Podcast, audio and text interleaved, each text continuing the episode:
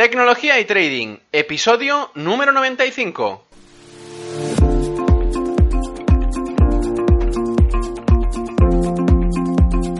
Muy buenos días a todos, bienvenidos un día más a este podcast y canal donde se trata todo lo relacionado con el trading financiero, la informática y por tanto la combinación de los dos, el fintech. Aquí tratamos de técnicas, algoritmia, estrategias, noticias y muchas cosas más. Por eso solo puedo deciros bienvenidos a Tecnología y Trading. Programa 95 en este miércoles 26 de abril. Hoy estoy ya después de varios días esperando para anunciarlo, preparado para hacerlo. Estoy preparado junto con otras personas que lo estamos organizando, presentaros un evento en Barcelona el día 27 de mayo. Es un sábado y la verdad es que me hace especial ilusión. El último evento que monté fue Barcelona Trading Point en la primera edición, en el cual vinieron muchísimas personas, más incluso de las que preveníamos. Y en esta ocasión es totalmente diferente. En este caso es un evento contrario a lo que estamos habituados a encontrar. Esto es porque el evento será totalmente diferente a los que anteriormente hayáis visto. Es un evento donde la mayoría de la gente viene a conocer, aprender y sobre todo a interactuar. La gracia de este evento es que aunque haya algunos ponentes y algunos asistentes, la barrera entre estos ponentes y estos asistentes se rompa, haciendo así que el networking nazca de una manera natural y que todo el mundo pueda aprender de todo el mundo. Esto no se ha hecho anteriormente y la manera de hacerlo, lo que haremos, es que a medida que pasen las ponencias dejaremos un tiempo justamente después de cada ponencia para que se discuta, se hable y se conozca más a fondo lo que se está explicando a través de preguntas, a través de la interacción entre todos los asistentes y sobre todo con la idea de pasar un buen rato alrededor de un buen entorno, de una buena comida que por cierto está incluida, igual que la bebida, en el precio y todo como siempre a un precio muy asequible. Así que bueno, si estáis en Barcelona el 27 de mayo, no dudéis a comprar la entrada antes a través de la página web, en este caso de la página web de tradingbcn.com. Allí encontraréis mucha más información y sobre todo el único sitio para poder comprar la entrada, ya que el aforo está limitado a 50 personas. Bien, pues antes de empezar el podcast, como siempre digo, en la página web de ferrampe.com podéis encontrar los cursos a tiempo real de trading, las bases financieras para poder entender para aquellos que se están empezando a familiarizar con el entorno de trading y que no sepan qué es un futuro, una opción o ni tan solo un broker. Pues bueno, allí todo lo explico de una manera sencilla, básica y simple. Aparte, estoy empezando a tratar temas un poco más técnicos, con un poco más de nivel y sobre todo encarados a la gente que no está empezando, sino que ya tiene un bagaje idóneo para empezar a mostrarle técnicas y herramientas concretas para mejorar su trading, o si más no, crear sus propias estrategias a partir de su propio conocimiento. Como os vengo diciendo hace algunos días, estoy preparando nuevos cursos y esta vez me decantaré al menos a los dos siguientes cursos a la programación de sistemas automáticos y backtesting en MetaTrader 4. Estad atentos porque se publicarán en la web de ferrampe.com. Pues muy bien, vamos con la temática de hoy, y es que hoy vengo a hablaros de la famosa teoría de Dow. La teoría de Dow fue escrita por Charles Dow y su socio Edward Jones, los cuales plasmaron unos artículos sobre comportamiento bursátil en el diario Wall Street Journal. Estos escritos se hicieron a partir de seis principios básicos para poder definir lo que hoy se llama la teoría de Dow. Vamos a ver los seis principios uno por uno. El primer principio de todo es que las medias lo descuentan todo. ¿Qué quiere decir con esto? Bueno, pues que básicamente nos define que el gráfico, es decir, el precio, lo descuenta absolutamente todo. Lo que te explica es que a través de un gráfico podemos saber lo que ya ha pasado, estamos viviendo en tiempo real, y podemos, a través de lo que ha sucedido y lo que ha pasado, intentar predecir para anticiparnos en lo que pasará en el futuro con el precio. Esto, como os podéis imaginar, quiere decir que todo analista técnico tiene el conocimiento a partir del gráfico de lo que podrá llegar a pasar en mayor o menor medida con los siguientes movimientos. Normalmente, este principio, igual que en los posteriores, en los posteriores, se basan en los índices, los cuales reflejan gran parte de los movimientos del precio en grandes líneas generales y que determinan la economía de un país, ya que directamente están diciendo cómo van sus empresas más cotizadas a nivel bursátil. El segundo principio es que el mercado siempre tiene tres tendencias. Para poder determinar que la tendencia es alcista, recordad que siempre tenemos que observar cuándo los máximos son ascendentes y cuando haya una tendencia bajista será cuando los máximos sean descendientes. Aparte de esto, definió que siempre hay tres tendencias. La primera tendencia es la tendencia primaria. Esta tendencia tiene una duración de más de un año, es decir, entre 1 y 3 años, y es lo que se llama la principal dirección del mercado. La segunda es la tendencia secundaria. En este caso suele durar mucho menos, es decir, entre tres semanas y tres meses, siempre moviéndose en la misma dirección, a líneas generales, de la tendencia primaria. Es decir, podemos encontrar algunas tendencias secundarias dentro de la tendencia primaria y principal. Aparte, la última es la tendencia terciaria. En este caso, como digo, es la última de las tres y siempre se define cuando hay un movimiento menor a tres semanas. Siempre tenemos que tener en cuenta que esta última tendencia se moverá siempre dentro de la tendencia secundaria y por tanto de la tendencia primaria. Obviamente, a medida que vamos reduciendo la tendencia, es decir, de la primaria a la terciaria, la volatilidad es mucho mayor y los movimientos del precio también.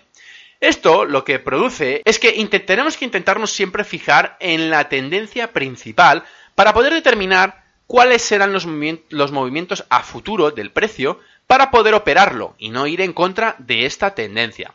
De hecho, Dow aquí define el concepto de los plazos, plazo corto plazo, medio plazo y largo plazo, y que por tanto depende de la, tipología de trader que tú eres, te encapsula en un plazo u otro muy concreto para que puedas usar una tendencia como guía principal para tu trading.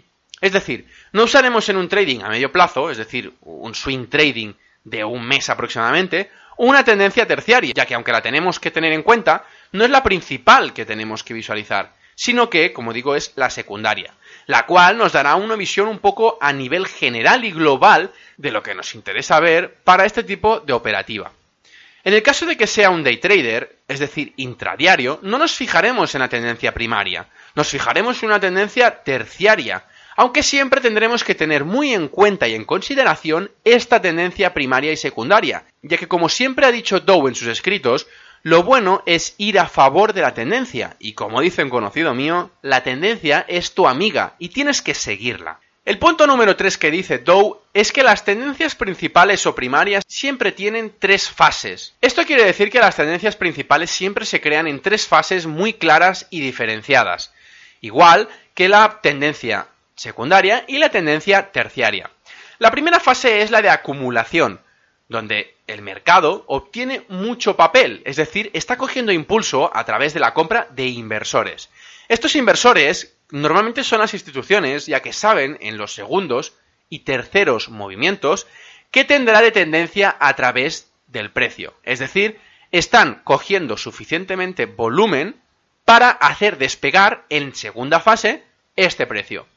Pasando a la segunda fase, que es la de participación pública, es decir, que cuando todo el mundo se une a la tendencia principal, se suben a la ola, es decir, eh, van con la ola del precio, incrementando así el precio o decrementándolo en el caso de que vaya bajista y creando por tanto la tendencia. Es cuando el precio sube de forma rápida y constante. Por última instancia es la fase de distribución, es cuando las instituciones empiezan a salir del mercado sin que afecte a gran medida al mercado. ¿Esto para qué lo hacen? Bueno, pues para que ellos puedan salir en lo más alto de la ola, dejando a todo el gran público, es decir, a los inversores pequeños, que sigan comprando y que el precio siga subiendo, pero con mucha menos fuerza y mucha menos consideración.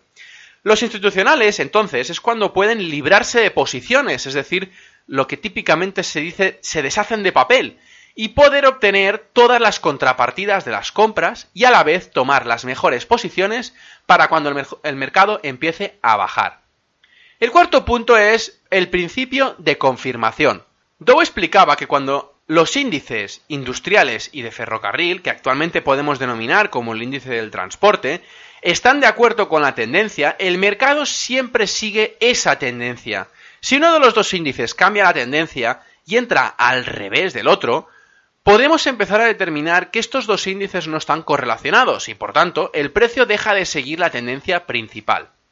¿Qué quiere decir exactamente esto? Quiere decir que cuando se produce un cambio entre los dos índices, es decir, entre el índice industrial y el de transporte, cuando alguno de los dos no sigue la misma dirección, la misma tendencia, podemos empezar a determinar que estos dos índices no están correlacionados y que por tanto el precio deja de seguir la tendencia principal. Esto se puede producir para hacer un cambio de tendencia o simplemente para estar atentos a los posibles movimientos futuros del precio. En definitiva, al final lo que quiere decir es que estos dos índices, el del sector industrial y el de transporte, tienen que coincidir para poder determinar que la tendencia irá hacia donde vayan estos dos índices. Cuando los dos sectores divergen, Dow asumía que la tendencia previa y principal seguía vigente, es decir, que se mantenía. El quinto principio es que el volumen debe confirmar esta tendencia. Dow determinaba que a medida que la tendencia se desarrollaba, el volumen tenía que incrementarse, de la misma manera que cuando el precio se mueve en la dirección opuesta a la tendencia, el volumen tiene que disminuir, ya que el volumen siempre acompaña la tendencia importante, es decir, la que marca el precio, la subida del precio o la bajada del precio con fuerza. Es decir, la tendencia amiga que tiene que seguir. Es como decir que el volumen determina la potencia, la velocidad y la fuerza que tiene el precio dentro de la misma tendencia. En el caso de que el volumen sea pequeño, esa tendencia no tendrá tanta validez como cuando el volumen es muy alto. ¿Sí? Es como una reafirmación de la tendencia este volumen. Bien, pues por último, el último principio de Dow, el número 6, es que una tendencia siempre está en vigor hasta que se presenta la siguiente. Será entonces cuando se crea automáticamente la nueva tendencia en la dirección opuesta a la tendencia anterior. Es decir, que podemos definir claramente cuando una tendencia acababa porque empezaba una totalmente nueva. Es decir, que el mercado daba la oportunidad a una dirección contraria a la que había anteriormente y que por tanto se crea una nueva tendencia principal, una secundaria y otra terciaria. Lo más difícil en este punto es determinar si es una corrección de la tendencia o realmente es una nueva tendencia, es decir, ha habido un cambio de tendencia.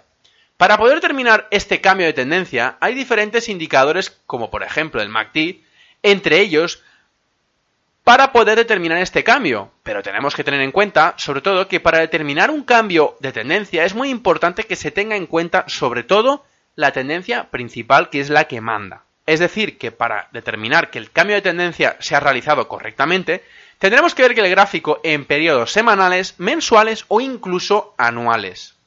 Obviamente, todo esto lo diseñó hace muchísimos años, a final del siglo XIX, pero cabe tener en cuenta que esta teoría se puede aplicar en los índices actuales en la mayoría de los casos.